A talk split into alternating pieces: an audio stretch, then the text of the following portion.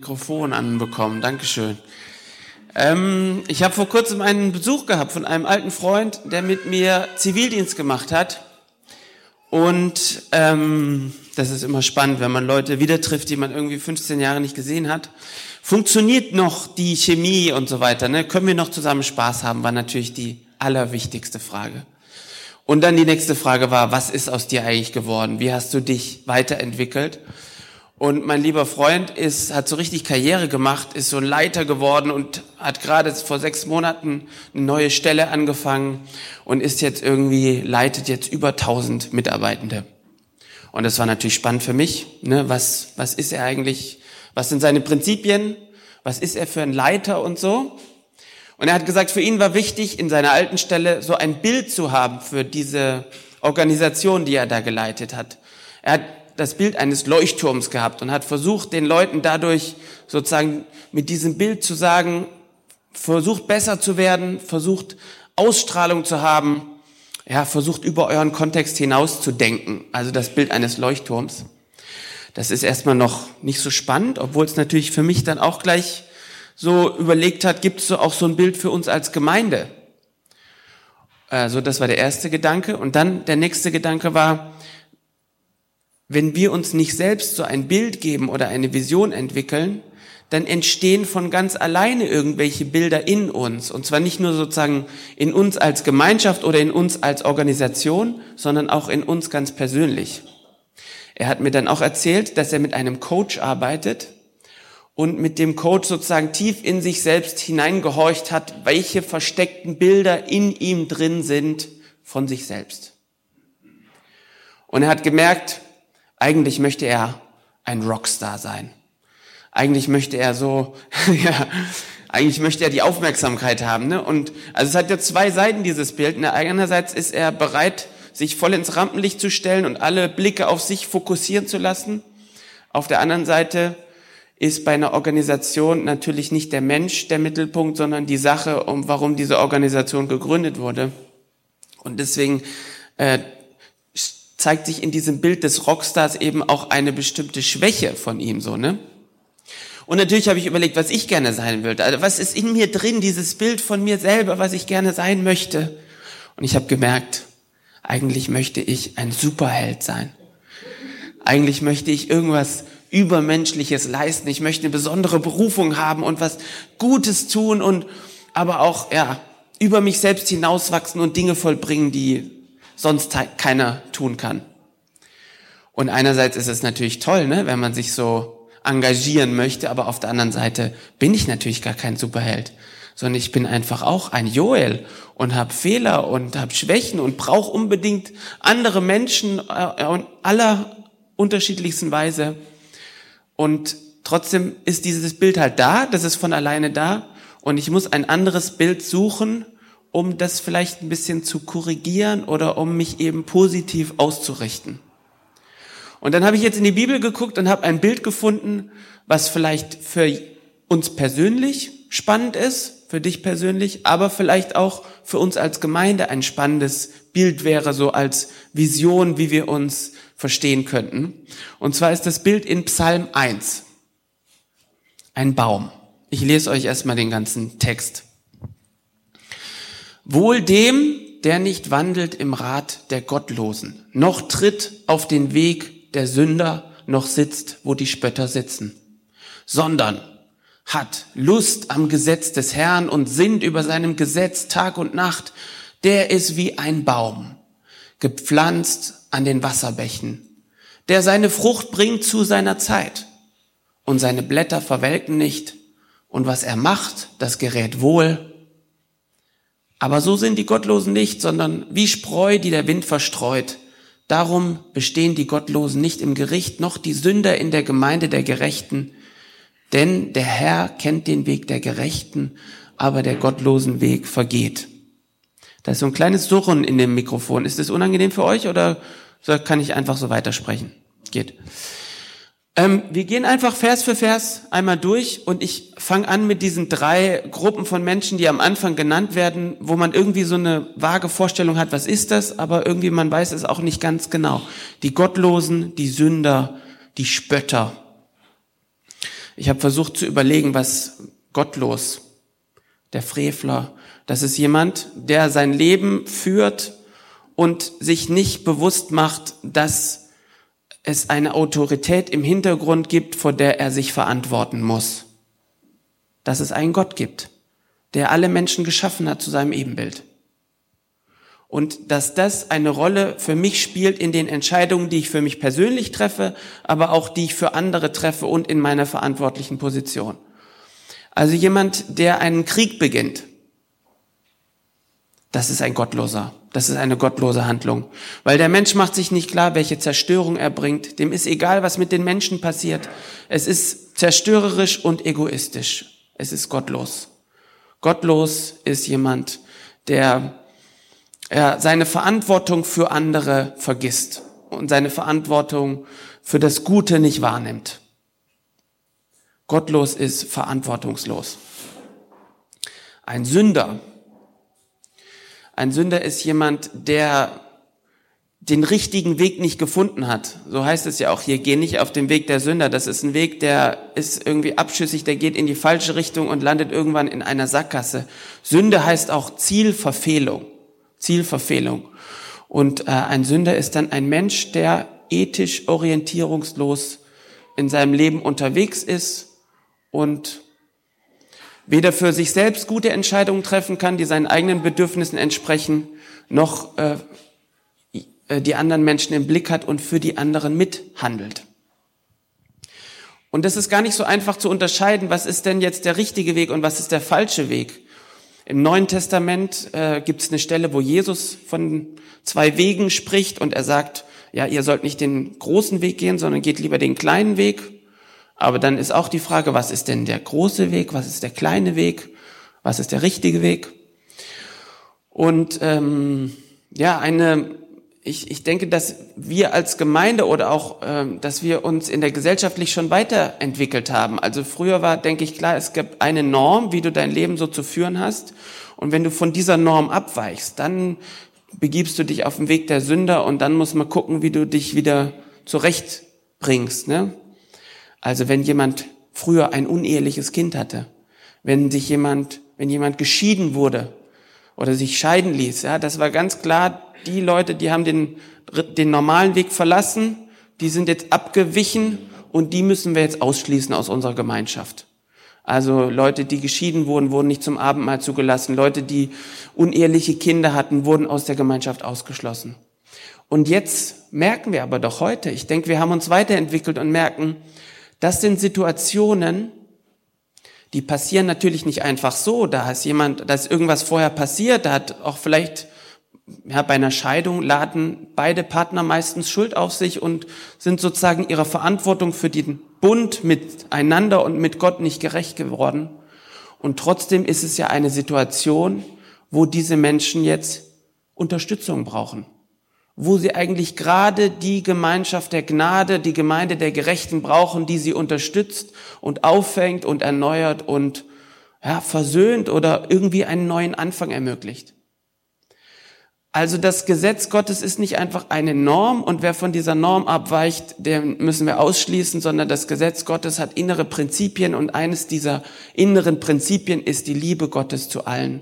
Und es ist die Vergebung und es ist die Gemeinschaft der Gnade. Und von diesen inneren Prinzipien her müssen wir auf Situationen der Sünde gucken, müssen wir Menschen bewerten, die ihr Leben vielleicht nicht vollständig klar haben oder äh, wo Dinge falsch laufen, die vielleicht nicht so laufen sollten. Es ist nicht so einfach zu entscheiden, wer ist Sünder und wer ist nicht Sünder. Und gleichzeitig ist es ganz klar, was das Gesetz Gottes ist. Das Gesetz ist die Liebe Christi. Es ist kein Gesetz mit nur einer Norm und von der wir nicht abweichen dürfen. Oder ja, es gibt auch immer wieder, ähm, ja, ich will jetzt nicht ins Quatschen kommen. Wir haben noch lang, lang zu zu tun. Wir kommen danach äh, wieder drauf zurück. Ich komme erstmal zu den Spöttern, weil unter Spötter kann man sich auch nicht so viel vorstellen. Ich bin erst sozusagen hinter dieses Wort gekommen, als ich mir darunter jemanden vorgestellt habe, der in der Firma oder in einer Gemeinschaft andere Menschen mobbt. Also der ganz bewusst versucht, andere Leute in ein schlechtes Licht zu rücken, der sich mit bösen Witzen über jemand anders lustig macht, der versucht, jemand aus der Gemeinschaft rauszudrängen durch unlautere Mittel. Also so stelle ich mir diesen Spötter vor. Weil der Punkt ist ja nicht, Gott ist ja ist ein sehr ernster Gott, sage ich mal, aber er ist auch ein sehr spielerischer Gott. Er hat die Welt geschaffen und äh, das Glau der Glaube ist auch so wie ein ständiges Spiel ein bisschen mit Gott. Also es ist Spott, es heißt nicht, dass wir äh, keine Witze machen dürfen, sage ich mal. Und man darf sogar, ich finde, man darf sogar Witze auch über den Glauben machen und über sich selbst und vielleicht auch über Jesus, weil wir doch halt einen spielerischen Umgang mit dem Glauben haben und mit allem, was in dieser Welt passiert und auch mit Gott. Aber Spott ist eben eine andere Form von Witz. Das ist eine böse Form von Witz, die sozusagen nicht die Beziehung damit stärkt oder nicht die Beziehung damit vertieft oder damit spielt, sondern das ist eine Art von Witz, die die Beziehung zerstören möchte und die den anderen Menschen zerstören möchte. Also spielen darf man mit Gott und man darf auch Humor haben und lustig sein. Aber Spott ist sozusagen jemand, der ganz bewusst andere Leute rausmobbt und ihnen Schlechtes will und auch Gott ganz bewusst aus dem Leben raushält und aus der Gemeinschaft raushält und ihn lächerlich macht, um ihn da nicht, um sozusagen mit ihm zu spielen, sondern um ihn zu zerstören oder um ihn rauszuhalten. Also gottlos, Sünder und Spötter, das sind alles Formen, wie man Gott aus dem Leben raushalten möchte. Entweder indem man ihn einfach ignoriert oder indem man orientierungslos ist oder indem man auf eine schlechte Art und Weise ein, ein schlechtes Spiel betreibt. Aber der Baum des Lebens, die Menschen, die wirklich Gott folgen wollen, das, ähm, das sind andere Leute, das sind welche, die sich auf das Gesetz Gottes ausrichten. Wohl dem, das Wort habe ich auch noch nicht erklärt. Also das erste Lied, äh, das erste Wort des Psalters ist sowas wie glücklich zu preisen. Es ist oder selig sind diejenigen. Aschre ist das hebräische Wort dafür und es ist dasselbe Wort, was auch am Anfang der Seligpreisungen in Matthäus 5 steht. Selig sind diejenigen, glücklich zu preisen sind diejenigen. Und das heißt, die Diejenigen, um den es hier geht, das ist jemand, der hat auf irgendeine Weise verstanden, um was es in dieser Welt geht. Der steht irgendwie auf der guten Seite der Geschichte, auch wenn diese Geschichte noch nicht zu ihrem Ende gekommen ist. Glücklich zu preisen heißt, derjenige, der so handelt oder sich so versteht, der wird in seinem Leben eine unmittelbare Veränderung in positiver Weise erfahren. Und gleichzeitig wird auch sein Leben nicht auf natürliche Weise unbedingt mit dem Tod enden, sondern es geht noch weiter. Es geht noch weiter. Also wenn in Übersetzungen da steht selig, dann bedeutet dieses selig immer, es geht um dieses Leben von heute schon oder von morgen. Es geht nicht nur um das Leben nach dem Tod, sondern es geht um das Leben, was wir heute und morgen führen. Und da sind wir selig und glücklich und haben Anteil an dem Heil Gottes und an dem Frieden Gottes und können aus diesem Verbindung mit Gott heraus leben. Wohl dem, der Lust hat am Gesetz des Herrn und sinnt über seinem Gesetz Tag und Nacht. Die Lust am Gesetz des Herrn. Also ich habe Lust an diesem Buch. Ja, ich bin ein Theologe. Ich liebe alte Sprachen. Ich liebe es, mit alten Texten zu arbeiten. Ähm, aber ich glaube, ihr müsst kein schlechtes Gewissen haben, wenn euch das nicht so leicht fällt. Weil ich denke, dass die Gaben einfach ein bisschen unterschiedlich verteilt sind und die Lust am Gesetz des Herrn muss nicht unbedingt eine Lust am Arbeit mit Texten sein, sondern es kann einfach eine Lust an der Offenbarung Gottes sein. Und wir wissen, dass die Offenbarung Gottes in Christus passiert ist, an Kreuz und Auferstehung. Wir wissen, dass Gott, Gottes Offenbarung im Heiligen Geist passiert ist und uns jeden Tag durch Begegnungen und durch Eindrücke überraschen kann. Und diese Lust, von der hier die Rede ist, ist nicht nur eine Lust mit alten Texten oder mit Geschichte, sondern es ist eine Lust im Hier und Jetzt den Auferstandenen zu erfahren, mit dem Heiligen Geist zu entdecken, welche Gaben in mir sind und wie ich mich einsetzen kann, die Ruhe Gottes zu genießen, auch mal oder mich selbst loszulassen, so wie es in dem Lied hieß, mich selbst loszulassen und einfach ganz in Gott zu sein. Ich war jetzt äh, auf einer Tagung, äh, Montag bis Donnerstag, den theologischen Studientagen der Arbeitsgemeinschaft Mennonitischer Gemeinden in Deutschland, und es ging um Spielen, Ruhen, Glauben. Und von Spiel habe ich euch schon erzählt. Ich habe einen spielenden Gott kennengelernt und ich habe auch einen Gott kennengelernt, der uns Ruhe gönnt. Und ich habe, und darum geht's mir jetzt, das Herzensgebet, das sogenannte Herzensgebet Jesu kennengelernt. Also wir haben eine Übung gemacht und eine Dreiviertelstunde lang geschwiegen. Ich wusste nicht, dass ich das aushalte, ehrlich gesagt. Und eigentlich wollte ich auch in einen anderen Workshop, wo man nicht so lange schweigen muss, und dann bin ich doch leider da reingeraten. Und dann saß ich da und es hat funktioniert. Das war sogar richtig toll. Also sozusagen ruhig vor Gott zu sein, vielleicht nur einen Vers immer ein- und auszuatmen. Und ähm, die Frau, die das angeleitet hat, die Corinna, die hat gesagt, es ist eine alte Form von Gebet, die schon im zweiten Jahrhundert nach Christus entwickelt wurde in Ägypten, also in der Ostkirche, und die wir ein bisschen verloren haben und die aber jetzt auch wiederkommen kann. Auch wenn es sich ein bisschen fernöstlich anhört, sozusagen, ne? wegen diesem Ruhen und Meditieren, aber es hat auch eine tiefe christliche Tradition. Und dieses Gebet soll dir sozusagen dabei helfen. Corinna ähm, sitzt sozusagen jeden Tag eine Viertelstunde in der Stille vor Gott und versucht alle Gedanken, die ihr kommen, zu nehmen und einfach sanft wegzuschieben und einfach möglichst leer zu werden, möglichst einfach vor Gott zu sein.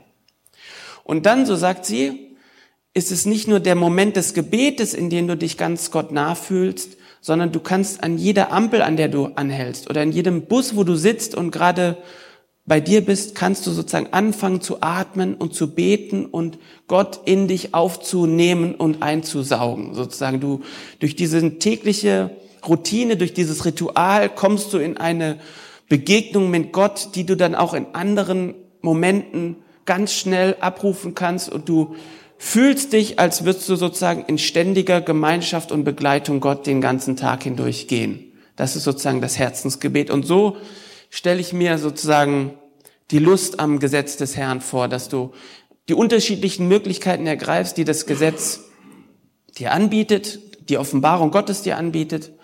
Und dann Tag und Nacht. Tag und Nacht heißt ja einfach nur, ähm, es gibt keine Grenze sozusagen für deine Beziehung mit Gott. Also ich glaube nicht, dass der Psalm möchte, dass wir uns jetzt nachts um drei einen Wecker stellen, um uns dann aufzuwecken und anfangen, Bibel zu lesen. Das kann eine gute Übung sein für einige. Ich habe das selber auch mal eine Zeit lang gemacht, um die Bibel durchzulesen, jeden Morgen eine halbe Stunde früher aufzustehen und dann kann man in einem Jahr die Bibel durchlesen. Aber das ist nicht äh, sozusagen für alle gedacht, sondern Tag und Nacht heißt einfach, die Beziehung zu Gott ist nicht beschränkt auf einen bestimmten Tag in der Woche oder auf eine bestimmte Uhrzeit am Tag, sondern es ist einfach, du kannst den ganzen Tag in der Begleitung Gottes verbringen und mit ihm deinen Tag gestalten auf eine unterschiedliche Art und Weise. Das bedeutet am Tag und bei Nacht. Es geht durch alle Tages- und Nachtzeiten, es geht durch alle Jahreszeiten, es geht durch alle Lebenszeiten hindurch. Gott begleitet dich und du darfst dich an ihm festhalten. Und dann wirst du sein wie ein Baum. Wie ein Baum, wie ein schöner Baum. Es gibt unterschiedliche Bäume, deswegen habe ich versucht, ähm, euch unterschiedliche Beispiele da zu skizzieren. Und ich werde jetzt kurz eingehen oder länger eingehen, je nachdem. Wenn ich merke, ihr fallt um oder schlaft ein, dann ähm, mache ich es ein bisschen schneller. Also wir haben ähm, eins, zwei, fünf ähm, äh, Merkmale sozusagen in dem Text entdeckt. Der Baum ist gepflanzt. Er ist gepflanzt, er ist an einen Ort gesetzt und zwar ganz bewusst. Der ist nicht einfach dahin geflogen, hat sich dann selber irgendwie dahin verkrampft und ist dann irgendwie aufgegangen, sondern jemand hat ihn an einen Ort gesetzt. Der Gärtner. Gott ist der Gärtner. Und Gott hat den Baum an einen Ort gesetzt, an den er ihn ganz bewusst haben wollte, an dem er ihn in guten Boden gesetzt hat und er sagt, hier ist dein Ort, da sollst du aufgehen. Und da sollst du dich selber verwurzeln. Also es steckt eine Berufung hinter diesem Ort, an dem der Baum ist. Es steckt auch, ähm, jetzt habe ich ein paar Sachen vergessen, nicht dazu sagen, es stecken Wurzeln dahinter. Also da, bei, als es sozusagen hier losging mit dem Baum, bin ich auch ein bisschen an unserer Gemeinde hängen geblieben, weil wir haben uns ja im ersten Halbjahr sehr viel mit diesem Gebäude beschäftigt und auch mit dem Ort, an dem wir sind. Und wir haben gemerkt, wenn wir hier bleiben an diesem Ort, dann müssen wir das als eine Berufung begreifen. Dann müssen wir sagen, okay, wir sind hierhin gesetzt worden von jemandem und wir haben auch eine Berufung, die über uns als Gemeinde hinausgeht in diesen Thomashof hinein oder in die Dörfer oder wo auch immer. Es, wir sind nicht nur für uns selbst da. Und dann haben wir ja auch Wurzeln. Also heutzutage ist es ein bisschen äh, fast schon, ähm, also ich habe den Eindruck, unsere Gesellschaft kann nicht mehr gut mit Tradition umgehen. Ne? Also unsere Gemeinde, unsere Gemeinde hier hat 120 Jahre Tradition und hat nochmal 500 Jahre eine Glaubenstradition. Aber das kannst du da draußen niemanden als einen Vorteil verkaufen, sondern alle werden sagen, oh, ihr seid ja echt langweilig. Ihr habt ja echt eine lange Tradition, sondern nur was ganz neu ist und gerade geben erst und so, das ist irgendwie neu und frisch. Aber tatsächlich ist es schon eine von unseren Stärken und es ist wirklich eine, ja, es ist herausragend, wenn du es schaffst, 120 Jahre deine Gemeinschaft weiter zu erhalten, dich durch jede Veränderung, durch alle gesellschaftlichen Veränderungen hindurch weiterzuentwickeln und beieinander zu bleiben. Das müssen viele dieser neuen Projekte erstmal schaffen. Und auch sozusagen dich 500 Jahre eine, eine Bewegung, einer Bewegung anzugehören, die so inspirierend war, dass sie nach 500 Jahren immer noch Impulse aussenden kann so eine Tradition musst du auch erstmal haben und weiter pflegen. Deswegen die Wurzeln, die der Baum hat, der Ort, den er hat, die Berufung, die er hat, das sind wichtige Sachen, die zu dem Baumsein dazugehören und die auch uns als Gemeinde, finde ich, ausmachen dürfen. Und deswegen denke ich, der Baum ist an dieser Stelle auf jeden Fall ein gutes Bild für uns als Gemeinde, denn wir sind an einen Ort gesetzt, wir haben tiefe Wurzeln und wir können für andere da sein. So wie ein Baum, der nicht nur für sich selber steht, sondern der immer auch einen weiteren Kontext äh, ja, beleuchtet oder inspiriert oder orientiert. Der Baum lebt aber nicht aus sich selbst, sondern der ist an Wasserbäche gepflanzt worden. Also die Nahrung, die da kommt und das, was der Baum braucht, das kommt nicht aus ihm selbst, sondern das muss er sich irgendwo holen. Und deswegen musst du dich an eine gute Quelle setzen, wo du dich lange Zeit und immer wieder ernähren kannst. So wie an einen Wasserfluss oder ja, an einen, an einen See. Irgendwo, wo du alles das brauchst, was du bekommst. Und auch das, äh, das ist natürlich in erster Linie das Gesetz Gottes, die Inspiration. Aber ich erlebe uns auch so, dass wir nicht bei uns selber bleiben wollen, dass wir gerne Leute hier haben, die für uns sprechen und an denen wir uns inspirieren können, dass wir die Verbundenheit haben mit der Tagungsstätte, mit dem Jugendwerk und dass äh, auch eine ganz große Neugier da ist für Menschen, die hier sind oder neu hierher kommen oder neu als, als Predigende hier auftreten.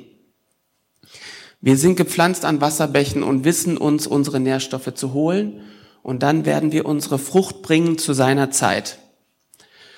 Also es ist ein Bild des Wachstums, das gefällt mir auch an dem Baum. Und ich habe den Eindruck, unsere Gemeinde, wir wollen eigentlich wachsen, wir wollen jeder für sich möchte gerne nächste Schritte tun und sich weiterentwickeln, aber ich spüre eigentlich auch in uns als Gemeinschaft die, die Sehnsucht fast schon irgendwo aufzubrechen und neu zu werden und uns weiterzuentwickeln. Und das passt zu dem Bild eines Baumes, der sich ja auch ständig weiterentwickelt und ständig wächst, je nachdem, wie viele Nährstoffe er hat.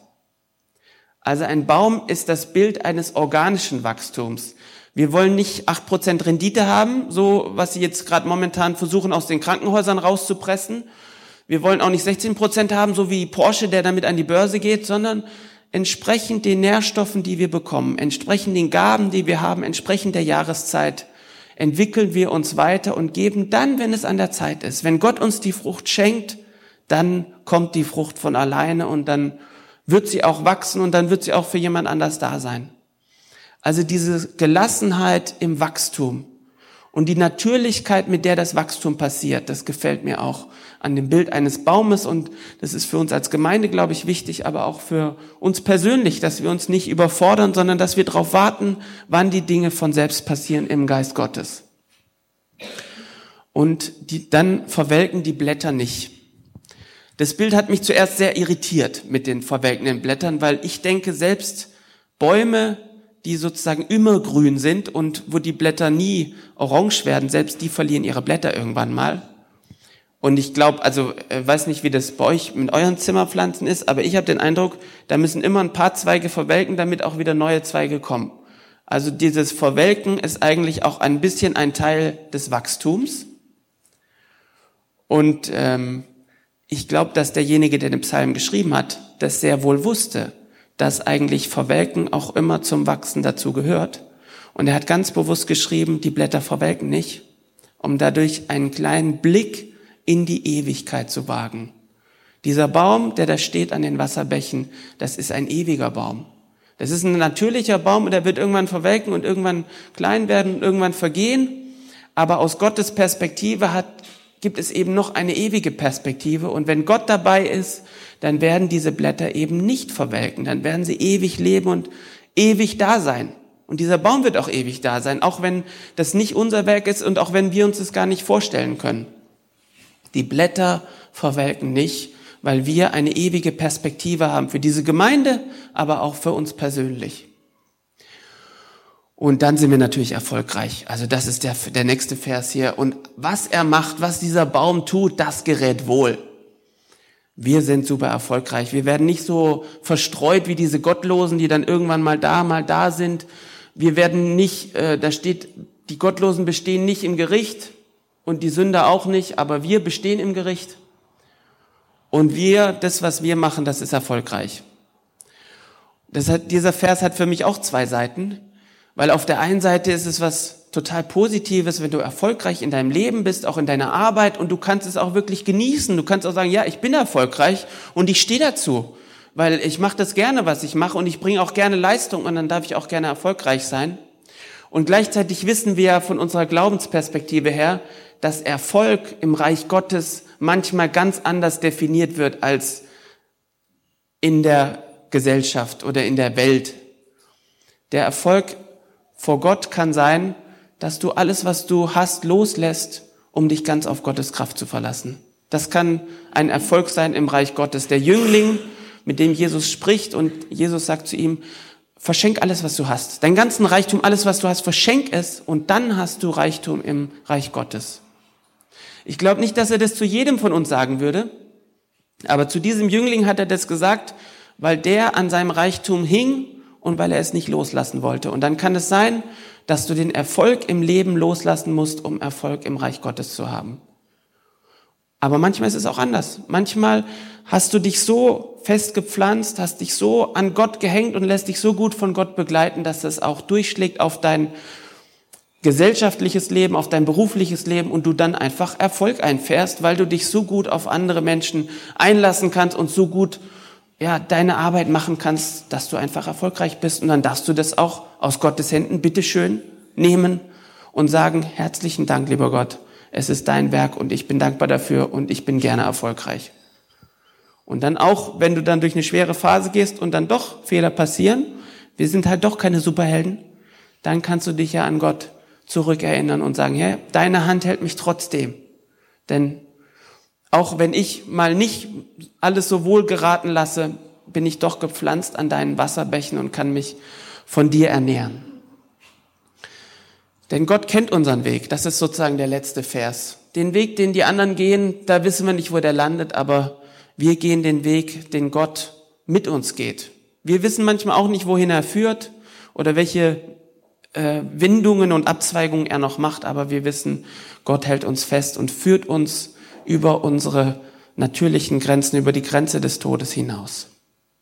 Also ich schlage euch vor in dieser Predigt, über eure inneren Bilder nachzudenken und euch ein gutes äußeres Bild zu suchen, an dem ihr euch orientieren könnt. Und vielleicht ist es das Bild eines Baumes, der fest verwurzelt ist an seinem Ort, der seine Berufung erkannt hat, der sozusagen auch Ausstrahlungskraft hat nach draußen, der weiß, wo er seine Nährstoffe bekommt, der sich äh, von den Wasserbächen erfrischt und ähm, ermuntern lässt, der gelassen auf seine Frucht wartet, der in der Perspektive von Ewigkeit sein Leben gestaltet und der oder die, auch wenn Erfolg passiert, das alles aus Gottes Hand nehmen kann.